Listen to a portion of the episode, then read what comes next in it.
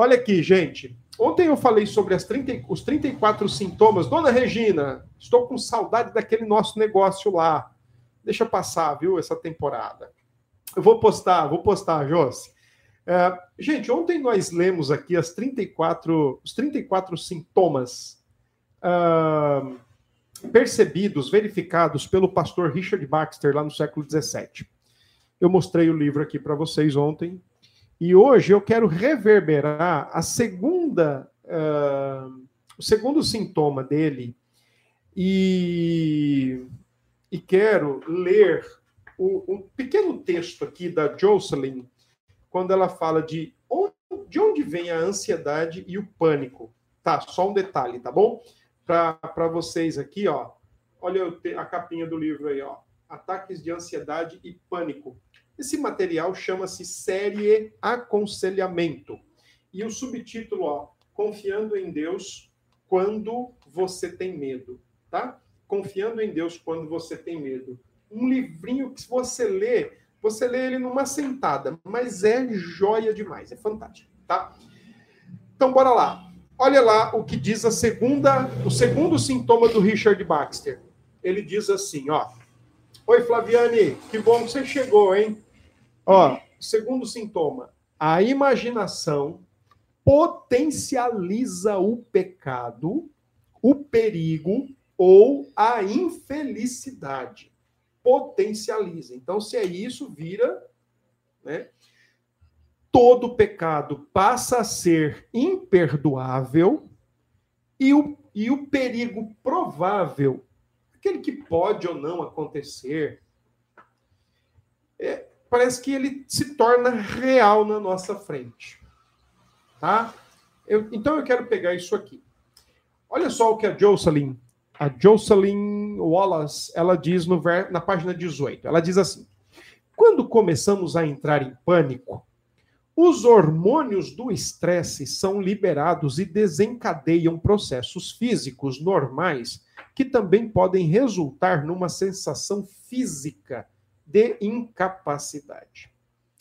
Deus equipou maravilhosamente o corpo humano para lidar com a vida. Gente, se você pegar essa frase dela, Deus equipou maravilhosamente o corpo humano para lidar com a vida. Você obrigatoriamente tem que lembrar, sabe de quem? John Flavel. Olha, Anne tem o box. Depois você posta o preço aí, mais para o final. Ah, Lembre-se do John Flavel. John Flavel foi um puritano também da época do Richard Baxter. Ambos, ambos eram ingleses. E o John Flavel, lembra que ele fala do medo natural? E para ele, o medo natural é aquele que todo ser humano tem, e ele é até bom, porque é o seguinte: ele tem, ele nos livra, ele nos deixa ligados, acesos quando vem o perigo, e a gente não vai querer bater de frente ele nos dá aquele. Ele, ele lida em nós, ele lida em nós, o medo natural liga em nós o senso da sobrevivência. Tá? Ele liga em nós aquilo que fala: opa, não atravessa a Avenida Paulista com o semáforo ligado, que você vai é, no, no verde, que você vai morrer. Não atravessa a Epitácio Pessoa, que você vai morrer. Não entra no mar se os salva-vidas estão dizendo que está impróprio, que você vai morrer tá certo? Ó, não entra naquele prédio que ele está em chamas, você vai morrer. Então, esse medo natural, ele liga em nós, ou ele está quase que associado ao chamado instinto de sobrevivência, porque a vida humana é santa, a vida humana é importante e ela precisa ser preservada a todo, todo e qualquer custo. É por isso que lá o mandamento do Senhor, quando diz não matarás, é, o mandamento, os puritanos, né, os, os doutores da alma, eles olhavam para o mandamento de duas formas: o que o mandamento proíbe e o que o mandamento exige. O mandamento proíbe você tirar a sua e a vida de qualquer outra pessoa, mas o mandamento exige que todo o esforço seja de fato realizado para a preservação da vida. Tá bom? Então, quando eu li essa frase dela aqui, ó, Deus equipou maravilhosamente o corpo humano para lidar com a vida, na hora me veio o medo natural do John Flavel, que diz exatamente isso que se você esse medo natural é bom porque ele proíbe você de ir de encontro com o perigo e com a ameaça à sua vida. Olha o que mais ela diz. No caso de uma situação de perigo cruzar nosso caminho, nossos corpos são projetados para avaliar a situação e preparar-se quase imediatamente para lutar ou fugir do perigo. Instinto de sobrevivência, medo natural. Nossos corpos são equipados para olhar a situação. Então, se você está num ambiente que a sua vida está em risco, ela, ela diz aqui que o corpo humano ele desperta e ele liga alguns sentidos para que você pense bem direitinho, observe o que está acontecendo ali e veja como é que você vai escapar daquilo ali, como é que você vai fazer para fugir daquela ameaça ou daquele perigo, tá? E aí, olha o que ela diz agora. Em média, o corpo humano, quando em funcionamento normal, pode ser estimulado pelo sistema nervoso a estar pronto em segundos para lidar com uma situação de emergência. Em segundos para lidar com uma situação de emergência. Agora vem o lado que nos interessa. Quando nós estamos ansiosos, estamos ansiosos pelo quê? Quando nós, é, é, como, diz o, como disse o Richard Baxter lá atrás, quando nós estamos ansiosos, quando nós estamos com medo, quando nós estamos preocupados, que tudo é potencializado, inclusive o provável perigo parece que nós estamos dentro dele, mas não estamos. Aí vem a parte que nos interessa. Olha o que ela diz. Quando está ansioso e experimentando apreensão, seu corpo pode começar a responder fisicamente às sensações aumentadas de perigo. Porque a mente, o coração, está aumentando, está potencializando todo o perigo sua mente conclui que há uma ameaça real, mas não há. A ansiedade, a preocupação e o medo faz a gente viver o que não existe. Só que a gente sente no corpo e na alma que nós estamos dentro do problema. Aí olha o que mais ela diz, que legal. Sua mente conclui que há uma ameaça real que deve ser afastada, mas seu corpo não consegue entender o que é, pois fisicamente não há algo na sua frente chamando a sua atenção. Não tem uma casa em chamas, não tem uma casa em curto-circuito e você prestes a morrer, não tem uma avenida cheia de carros que você quer atravessar e não consegue, porque se, se atravessar vai morrer, não tem bandidos tentando entrar na sua casa, não tem ninguém tentando tirar sua vida, não tem ninguém tentando tirar o que você mais ama, não tem ninguém tentando mexer no que você mais quer. Então, quando acontece isso, o que está lá? A mente está trabalhando, o coração está afobado, está agitado, ligou o instinto de sobrevivência. Entretanto, não existe uma realidade de perigo, não existe uma realidade de ameaça, porque a ansiedade sofre com aquilo que não existe ainda, ou que nem pode existir, ou que nem vai existir. E aí, olha o que mais que ela diz. O seu corpo não consegue entender o que é, pois fisicamente não há algo na sua frente chamando atenção. Sua mente acredita que existe algum perigo iminente e seu corpo não é capaz de entender o que se trata ou como lidar com isso. Então fica paralisado ou experimenta a reação física de funcionamento normal no sistema nervoso quando está preparado e aparelhado para escapar de uma grande ameaça. Em casos tais, a resposta física plena é chamada de ataque de pânico. O que ela está querendo dizer com tudo isso? Que é por isso que tem gente que, quando está ansiosa, tem gente que está com preocupação exagerada, medo, ataque de pânico, e começa a ficar com as pernas bambas, começa a vomitar, começa a ter. Ela coloca aqui, por exemplo, quer ver? Ó, quando começa a sentir isso daqui, ó, palpitações e taquicardia, sudorese, tremores e agitação, sensação de falta de ar e sufocamento, sensação de asfixia, dor e ou desconforto no peito. Lembrei de Manu. Lembrei de Manu.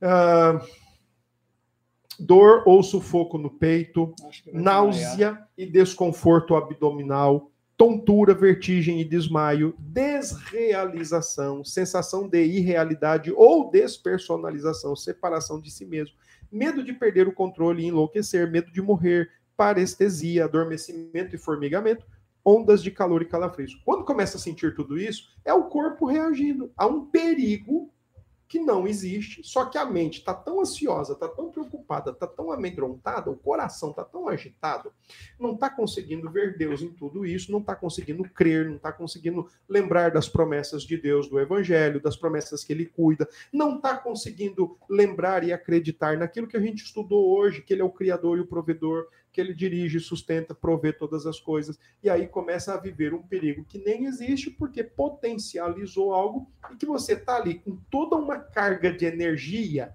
toda uma carga de energia para, por exemplo, sair em corrida, sair em disparada, pular um prédio de quatro, metros, de quatro andares. Só que como você não tem o perigo e você não vai correr, não vai pular, não vai escalar, o corpo reage e você se sente um bagaço. Gente, eu estou propondo aqui um diálogo entre século XVII e século XXI. Século XVII. Tá? Século XVII, século XXI, dialogando aqui para mostrar de onde vem é, a ansiedade, o medo e o pânico. É problema do coração humano. E aqui, meus irmãos, o aconselhamento bíblico, o tratamento bíblico é o melhor para que a gente possa ajudar pessoas a sair disso. Tá?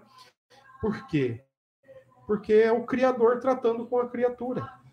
Essa é a melhor coisa de todas elas. Quando a gente trata o coração com a Bíblia, a gente está tratando o coração criado por Deus com as orientações e com as palavras do Criador do coração humano. Tá bom?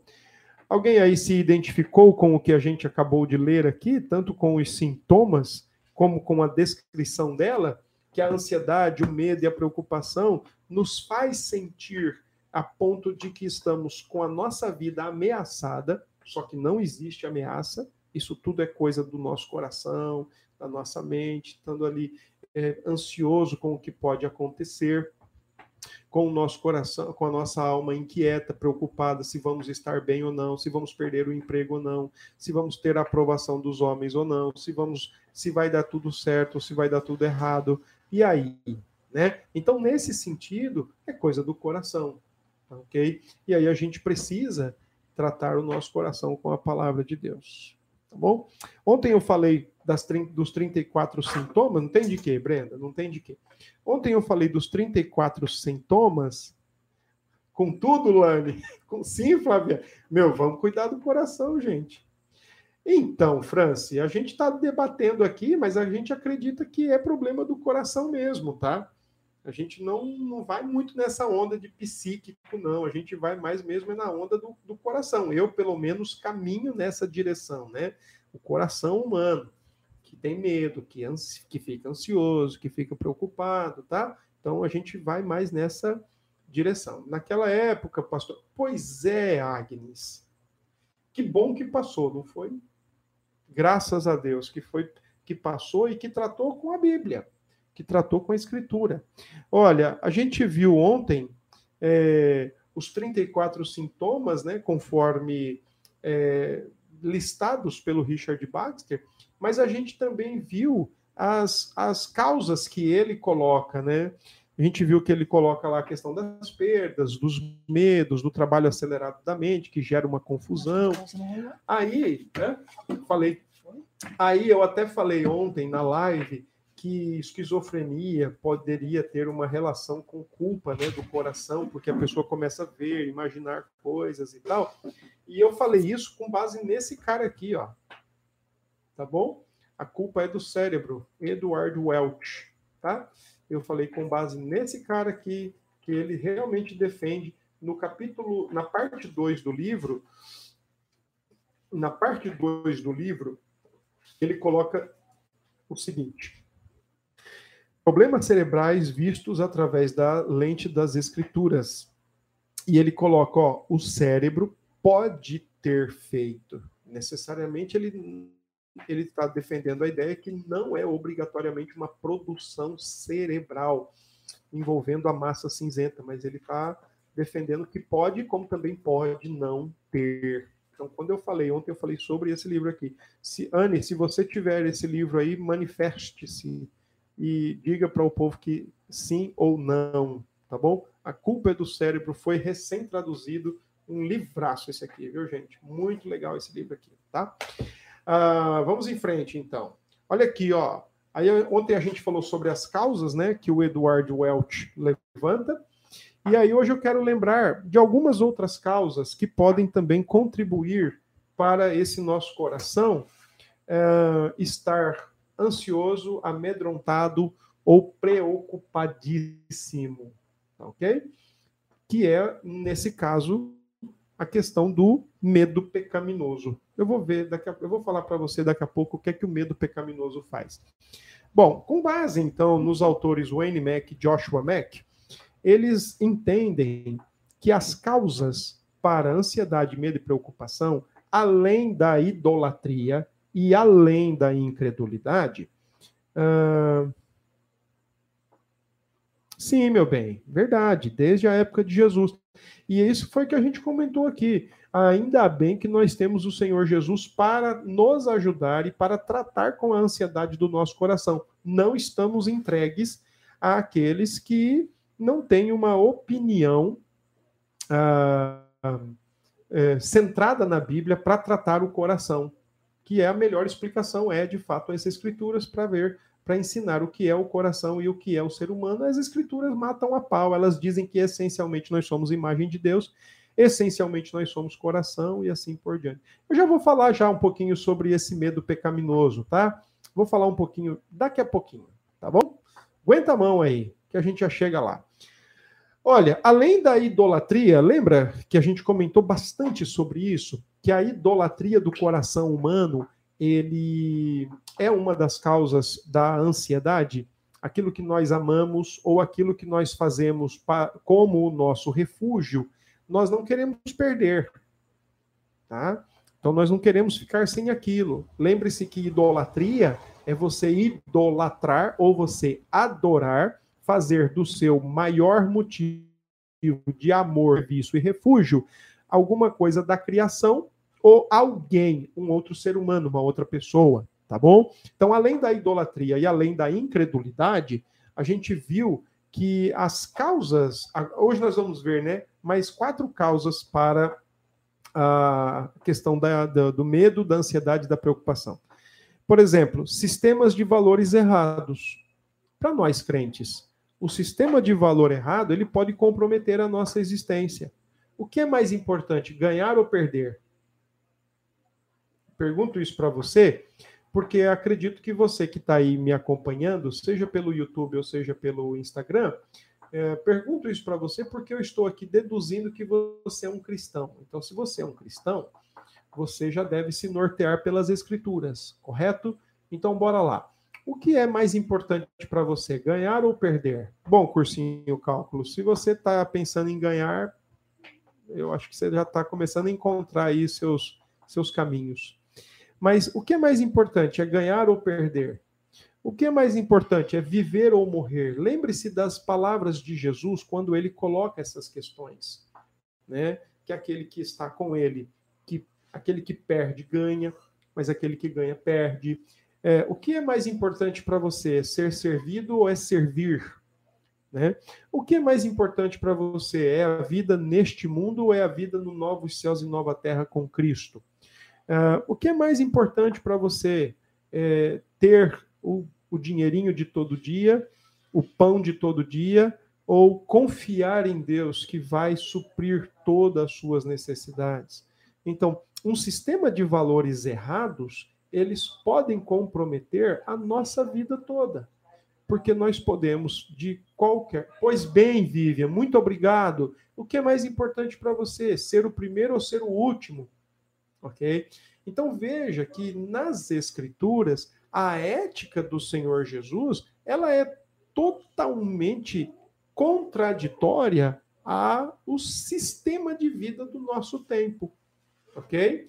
Então a ética contraditória, a ética que o Senhor Jesus estabelece para o seu povo é extremamente diferente. Ela é diametralmente diferente.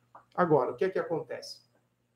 se o nosso coração abriga esse sistema de valores do nosso tempo, esse sistema de valores caído, aonde o importante é ter, aonde o importante é, é ganhar, aonde o importante é ser servido, onde o importante é ser o primeiro, aonde o importante é ser o notado, é ser o visto, é ser o aprovado, é ser o reconhecido, é ser o bem recebido, é, é aonde fica, é, é, se o nosso coração comunga com esse tipo de, de pensamento, aonde o nosso coração ele, ele, é, ele se ajusta a esse código de valores, então isso explica muito para nós é, qual é o nosso, o nosso sistema de valor e o quanto isso tem feito mal e quanto isso pode fazer mal ao nosso coração, tá? Um outro elemento bem interessante levantado é a questão da consciência culpada. A consciência culpada, ela pode sim é, contribuir para nós termos medo, ansiedade, preocupação, de um jeito ou de outro. Hoje, hoje durante o dia, eu estava conversando com uma pessoa e eu estava exatamente falando com ela sobre isso, e ela estava contando alguma coisa da vida dela e tal. E eu expliquei para ela que a questão da consciência culpada, ela pode ter duas perspectivas. A primeira delas é o seguinte, vamos lá. Toda vez que toda vez que a gente faz alguma coisa errada, toda vez que a gente quebra a lei de Deus, toda vez que a gente peca, a consciência dispara, porque a gente fez alguma coisa errada. E a culpa, ou o sentimento de culpa, ela, ela se refere, em primeiro lugar e sempre, com a lei de Deus. Tá bom? Então, se você ativamente, se você vai e peca, você quebra a lei de Deus. Mas se alguém te faz alguma coisa e você peca, você também pecou, você também quebrou a lei de Deus.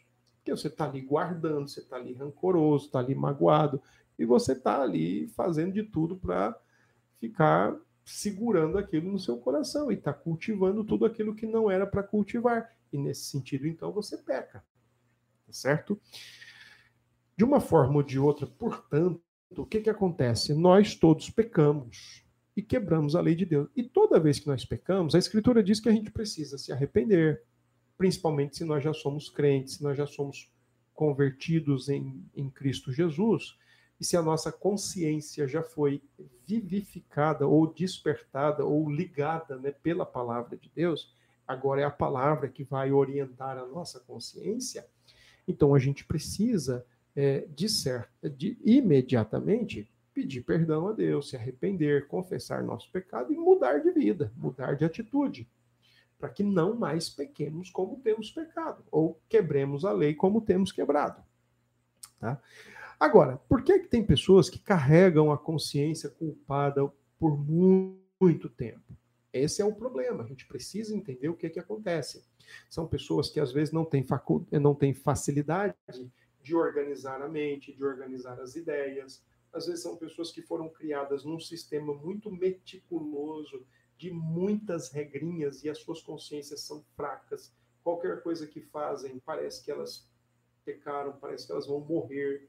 Né? Então, tem uma série de questões que a gente poderia, inclusive, ter uma, uma próxima live aí na semana que vem para falar um pouco sobre essa questão da consciência humana, o que é a consciência, para o que ela serve, e quais os tipos de consciência. Eu acho que vale a pena, quando é para tratar do assunto medo, preocupação e, e, e, ansiedade, quando tem relação com a, com a consciência culpada, é importante a gente conhecer aquilo que a Escritura fala.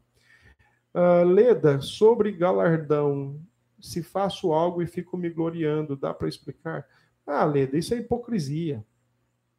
Tá bom? Isso aí é hipocrisia. Se a gente faz alguma coisa e faz para faz com a motivação errada, faz com a intenção errada, isso aí é hipocrisia, tá bom? Uh, uma terceira causa levantada pelos autores é não pensar biblicamente. E aí a gente, essa é a grande questão.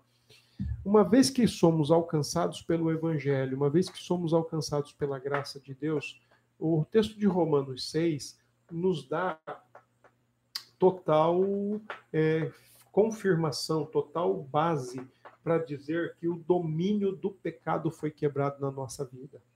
Até então, Romanos 6, né, diz o seguinte: ó, se você tinha uma vida sem Cristo, você tinha uma vida dominada pelo pecado.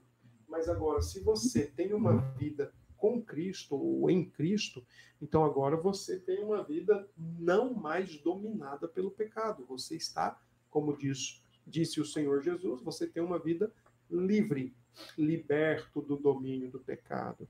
Então agora você tem condições de reformular a partir das escrituras, reformular, refazer a sua maneira de pensar. É o que Paulo diz em Romanos 12: transformai-vos pela renovação da vossa mente. Quando Paulo diz lá em Efésios o que a gente precisa abandonar e o que a gente precisa cultivar, mas especialmente o que Paulo diz em Filipenses 4:8. Quando Paulo diz lá em uhum. Filipenses 4:8, ó, tudo que é justo, puro, honesto, seja isso que ocupe o vosso pensamento, você deve lembrar que no capítulo 4, verso 6, por portanto, um versículo antes, dois versículos antes, lá no versículo 6, Paulo diz que não andeis ansiosos por coisa alguma. E no verso 8, Paulo diz o que deve habitar a nossa mente, tudo que é puro, justo, honesto, verdadeiro. Então, quando Paulo diz o que deve habitar o nosso pensamento, é exatamente uma renovação e uma utilização da mente mais de maneira mais proveitosa, de maneira mais edificante, a fim de que nós possamos ajudar exatamente a nossa mente a não viver um padrão de ansiedade, um padrão de comportamento ansioso, amedrontado e preocupado. Não é desviar o foco, não é cantar Hakuna Matata, nada disso. Mas é pensar biblicamente. Por exemplo, a gente viu hoje na primeira live, né, sobre o catecismo de Heidelberg, é, a pergunta 20, 24 e 25, falando sobre o Deus Criador. E a pergunta é, 26, falando também sobre o Deus, a, sobre a providência de Deus. E aí diz lá, qual o, o que que me aproveita? O que que eu faço com isso agora? Se eu tenho, ah, se eu tenho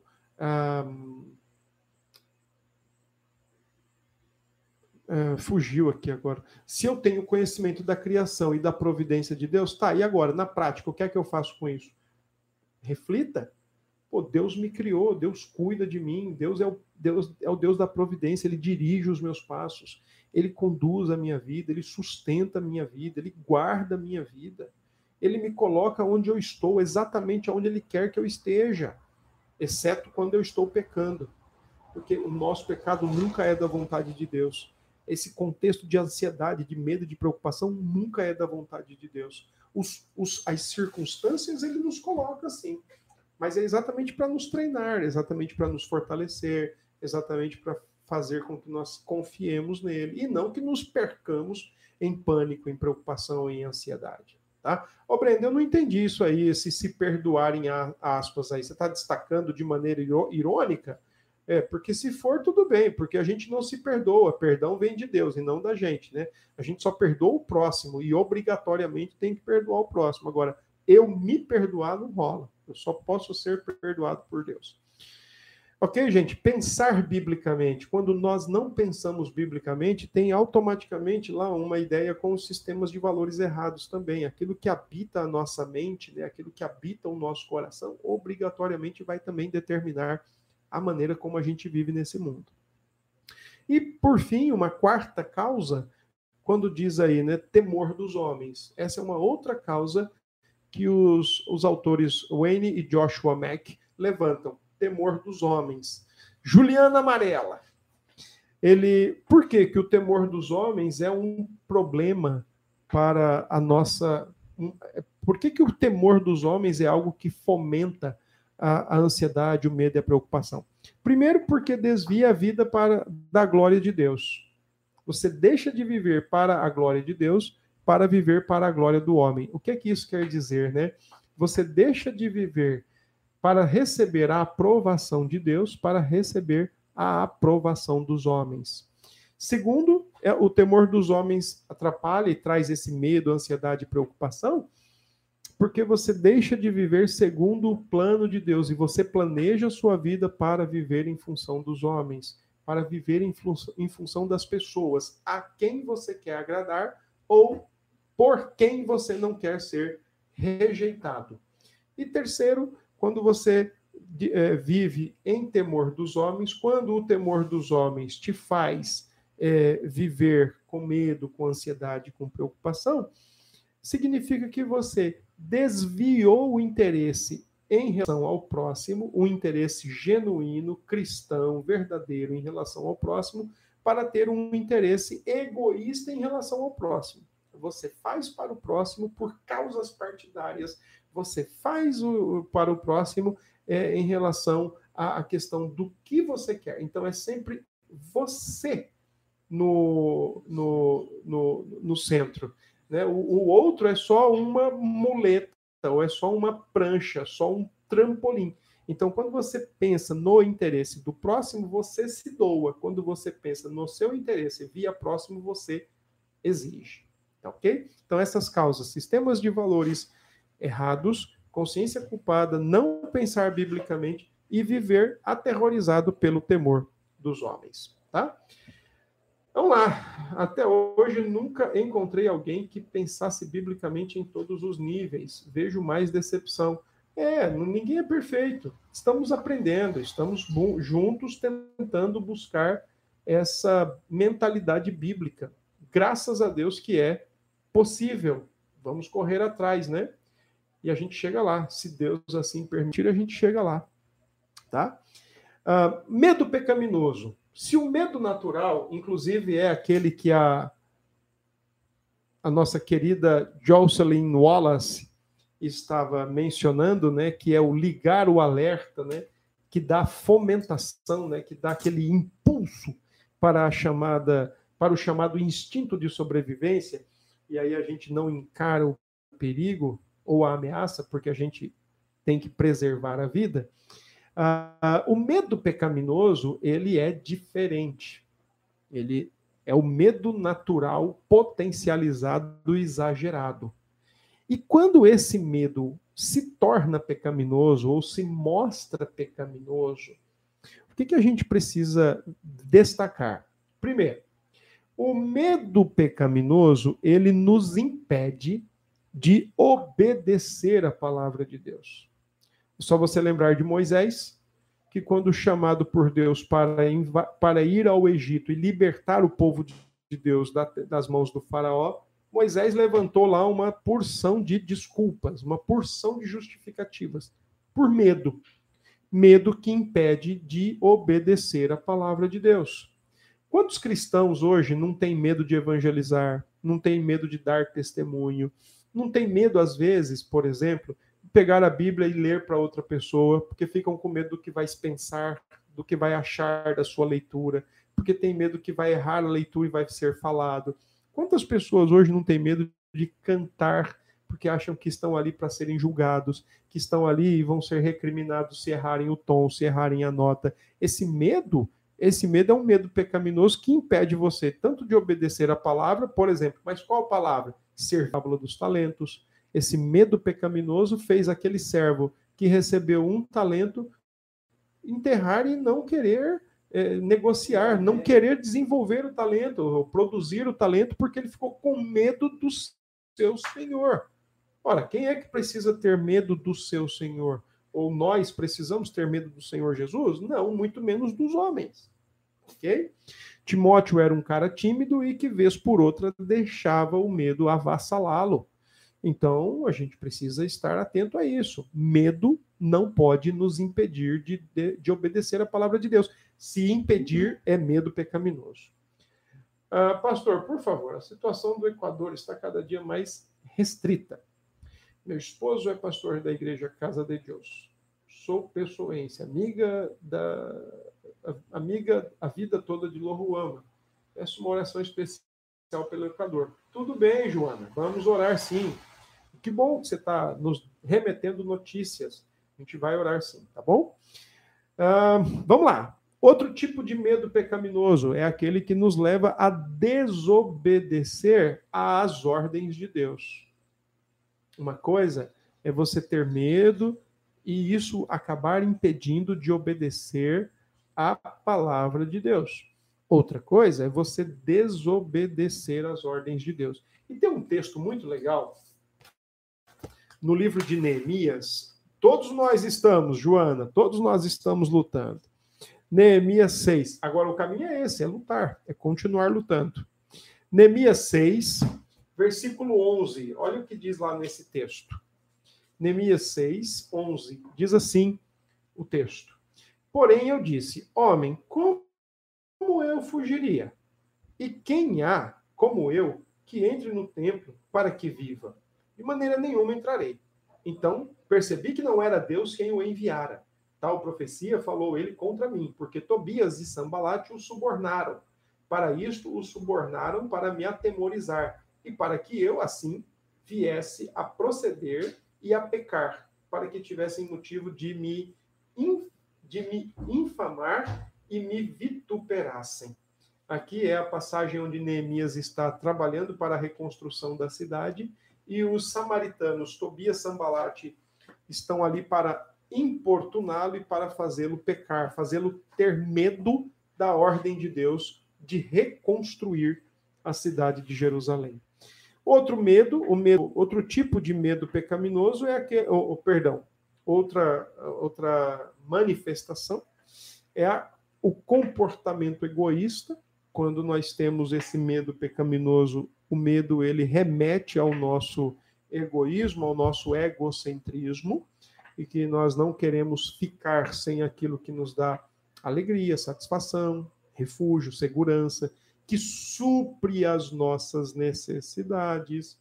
Então, nós temos medo de perder aquele ou aquelas coisas que pode nos deixar sem ira nem beira, nos deixar sem piso e sem teto, sem nenhum real no bolso, sem o pão nosso de cada dia. Ah, meu Deus, eu não posso perder meu emprego, eu tenho que ser impecável no meu emprego, senão o meu patrão vai me matar. Cuidado com esse tipo de comportamento, ele escraviza.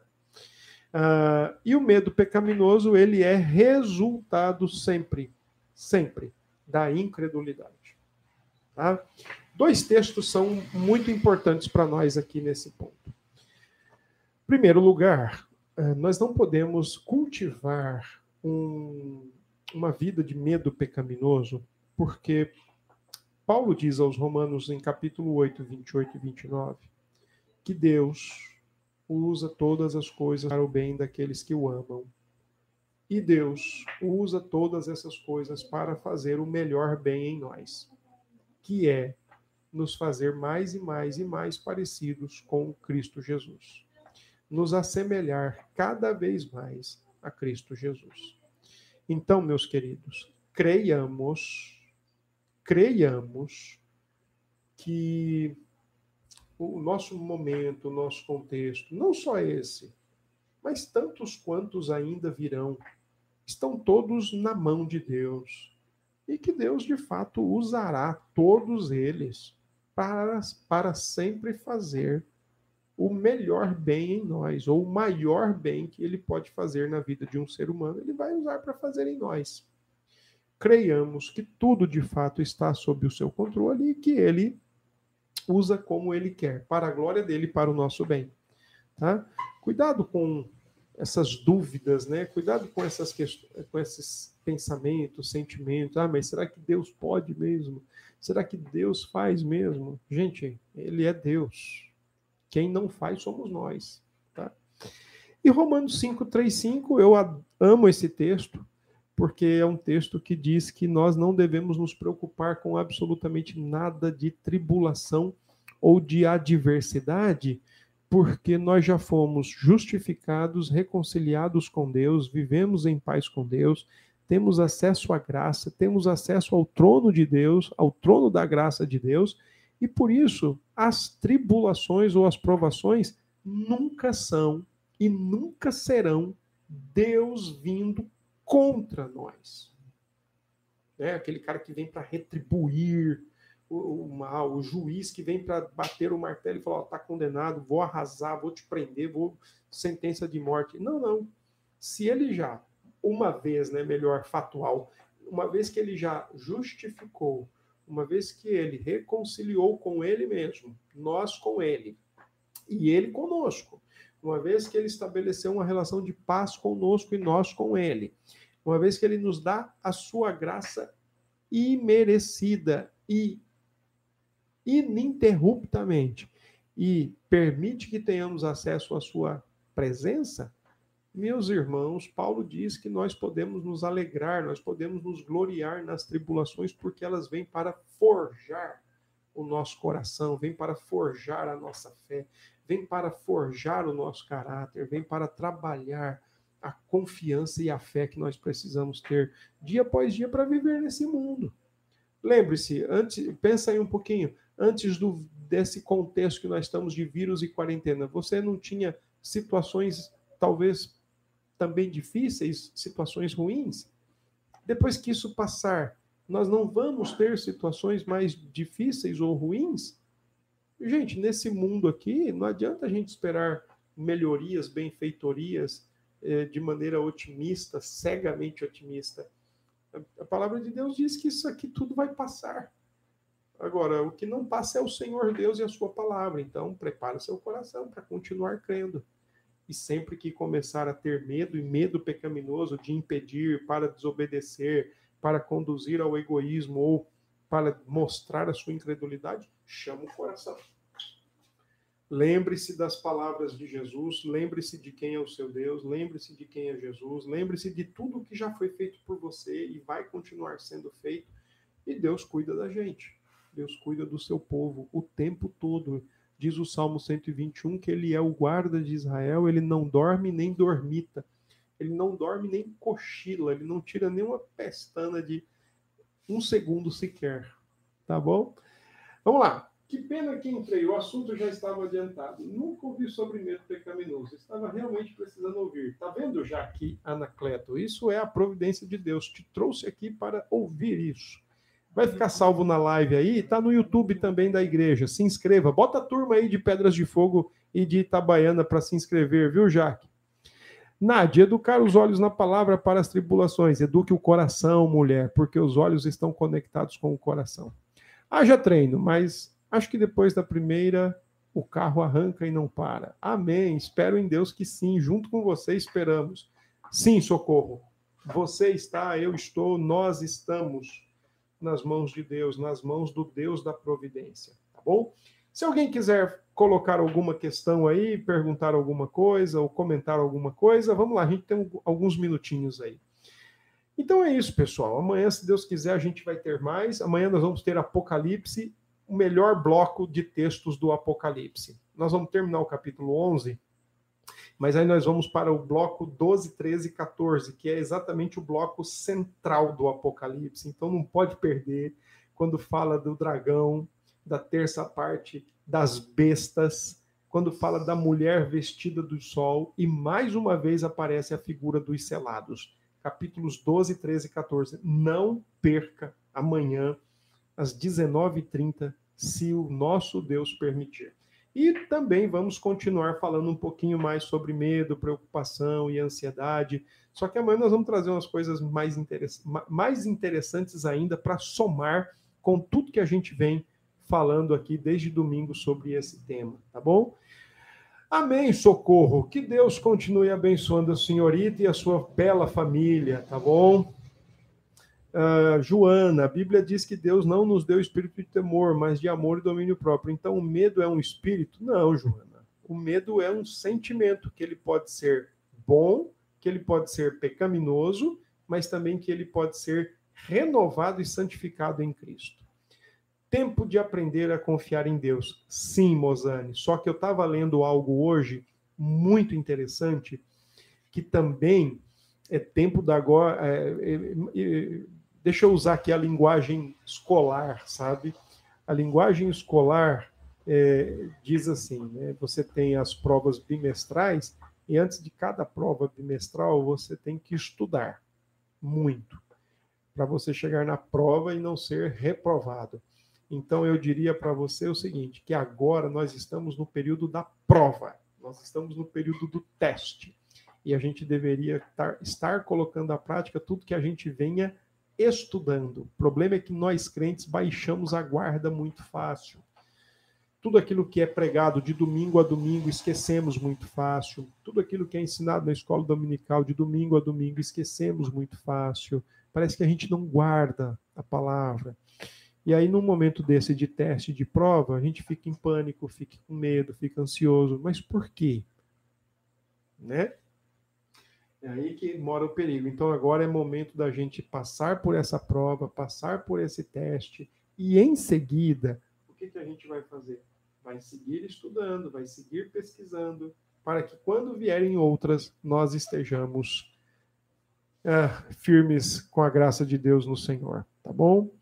Uh, mas diz claro, o espírito, ou seja, algo que atormenta. Não, Joana, é você que está lendo essa ideia de espírito que atormenta. Quando Paulo diz isso para Timóteo, ele está falando exatamente da personalidade de Timóteo, mas também da ousadia da fé, tá bom? É, Ceci, eu conheço a irmã Jaque. Sim, sim, ela é daí de Itabaiana, ela foi minha aluna. Ela, aliás, ela é minha aluna ainda. A gente vai ter aula juntos aí esse ano ainda, se Deus quiser.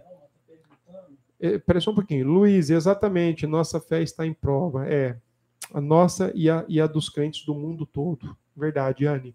Anne, fala para a turma aí do box. Ô Igor, sim, boa noite. Bem assim mesmo. É, irmão, vamos em frente. Deus é bom e cuida de nós e vai dar tudo certo. Fala aí. Perguntando se ainda tem esse livro? Não, não tem. Não tem mais esse livro, A Culpa é do Cérebro, acabou. Iane não está tendo. Deixa terminar esse período aí nosso. A gente pode ver para trazer mais com um preço acessível, mas por enquanto não estamos tendo ele, tá? Leda, pastor, estou gostando demais, já que vou pouco à igreja, estou aprendendo mais. Só tenho a agradecer. Amém, Leda. Que bom, que bom. Deus te abençoe. Realmente, Leda é uma pessoa muito crente, ela é da igreja dos presbiterianos dos bancários, e por ela ter a mãezinha dela já com estado avançado e com muita dificuldade de enfermidade, então ela alterna com o Fernando, que é o esposo, tá? Que bom, Deus te abençoe, viu, Leda? Uh, Luciano Ferreira, guardei tua palavra no meu coração para não pecar contra ti. Exato, esse é o Salmo 119, verso 11. Palavra de Deus tem que estar no coração do crente. Isso é interessante, né? Porque estando no coração, tudo que sair sai com a palavra. Sai palavras de vida eterna, pensamentos bons, justos, verdadeiros, honestos. Filipenses 4:8, tá bom? Que bom, Lani, participe mesmo. Uh, Brenda, faz, faz posts de sugestões boas de leitura. Vou fazer. Amanhã eu vou colocar algumas coisas ao longo do dia, tá bom? Anne, falando de preços aí, ó. Sim, o box que tem o livro que o senhor falou, isso, esse box aqui, né? São, é um box, gente, é uma caixinha com 10 livros, com vários assuntos. São nove ou dez? São nove? Tá. Então, uh, a Anne está colocando o preço aí, ó. Se alguém tiver interesse, de 128 por 64. Puxa vida, tá ótimo o preço. Muito bom. É, tem vários assuntos. Tem sobre Alzheimer, trans, trans, bi, transtorno bipolar, tem várias coisas. Muito legal. Ah, tem muita coisa. Ah, pastor, lembro de sofrer com ansiedade desde criança. Então, desde novinha, eu já tinha ídolos criados no coração e não sabia.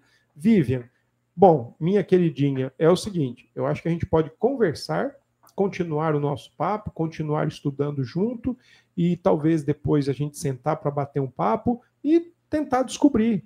Mas vá refletindo, vá pensando aí toda vez que você está ansiosa, preocupada, por quê? O que é que está acontecendo para você ficar assim? Faça aí uma leitura, inclusive a, a, a, a Jocelyn Wallace aqui, ela sugere isso que você anote no seu caderno, vocês, né, que estão aí acompanhando, anote num caderno as suas ansiedades. Coloca lá diário das minhas ansiedades. E coloque lá, por exemplo, hoje eu estou ansioso porque não tenho o que comer. Hoje eu estou ansioso porque eu tô, tá né, o leite está acabando. Hoje eu estou ansioso porque o mês está terminando. Hoje eu estou ansioso porque eu não comprei aquilo ainda e tal. Faça aí o seu caderno de ansiedades. Quando você estiver ansioso, vai para o caderno e escreve. Depois que a ansiedade passar, você vai começar a ver o porquê que você estava ansioso. Você vai falar: putz, não acredito que eu gastei energia de uma semana numa besteira dessa. Tá bom? E você vai ver que não morreu com aquilo que você estava ansioso, preocupado, e está ali ainda para contar a história. Tá bom? Mas, Vivian, vamos junto estudando aí. Eu acho que tem muita coisa para a gente ver aqui e que Deus nos ajude e nos abençoe.